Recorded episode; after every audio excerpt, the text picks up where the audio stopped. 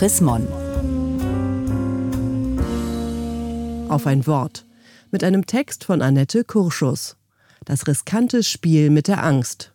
Alternative Fakten sind leicht zu lesen, billig und populistisch. Wer sie einfach nachplappert, vergiftet sich und andere. Lügen haben kurze Beine, sagt man. Deshalb kommen sie nicht weit. Deshalb stolpern sie früher oder später über die eigenen Füße. Denn ehrlich währt am längsten. Echt? Vor drei Jahren, im September 2016, äußerte das Magazin Cicero schon so ein Gefühl, dass die Wahrheit hinterherhinkt. Heute ist bereits von einem neuen Zeitalter die Rede. Postfaktisch. Ein Hauch von Tatsache, reichlich Stimmungsmache und ein gewagtes Pfund Fantasie.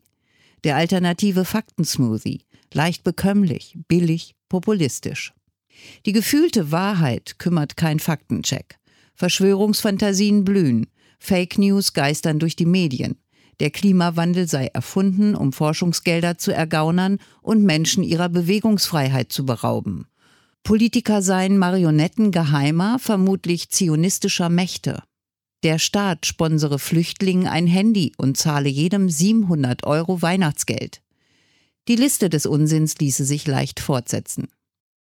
Dieses Spiel mit der Wahrheit, geteilt, geliked, geglaubt, ist riskant.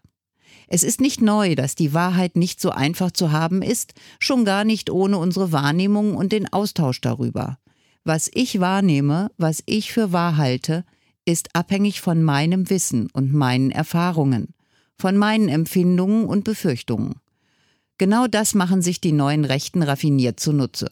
Sie spielen mit gesellschaftlichen Ängsten und Unsicherheiten und senden falsche Tatsachenbehauptungen als alternative Fakten in die Welt.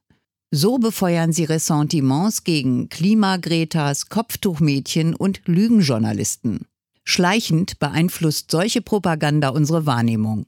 Das ist ein Spiel mit dem Feuer, weil es das gesellschaftliche Klima vergiftet und das Misstrauen in unsere demokratische Kultur stärkt. Schon 2017 erkannte die Amadeo Antonio Stiftung für Zivilgesellschaft und demokratische Kultur, dass Pseudo- und Propagandawahrheiten eine breite Anschlussfähigkeit in die demokratische Mitte der Gesellschaft hinein besitzen. Was tun? Zunächst Informieren und kommentieren statt nachplappern. Denn ich bleibe verantwortlich für das, was ich für wahr halte. Da wird niemand mit dem Finger auf andere zeigen können, die Medien, die Politiker, die Rechten, das Internet. Der Faktencheck ist und bleibt unsere Aufgabe. Er stärkt die demokratische Debattenkultur und die Wahrheit selbst.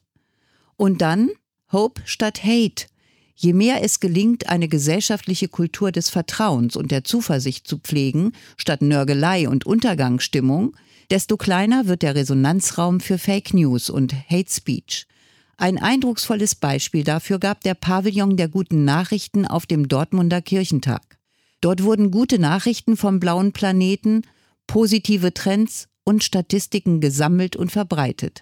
Fridays for Future, Pakistan pflanzt in zwei Jahren eine Milliarde Bäume. Zahl der HIV-Infektionen binnen 20 Jahren halbiert.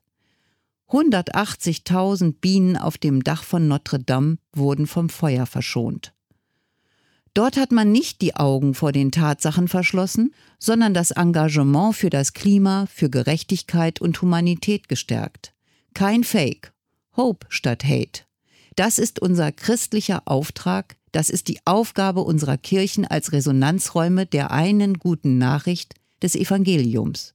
Denn am Ende bleibt's dabei, Lügen haben kurze Beine, auch wenn sie derzeit auf Stelzen durch die Welt laufen.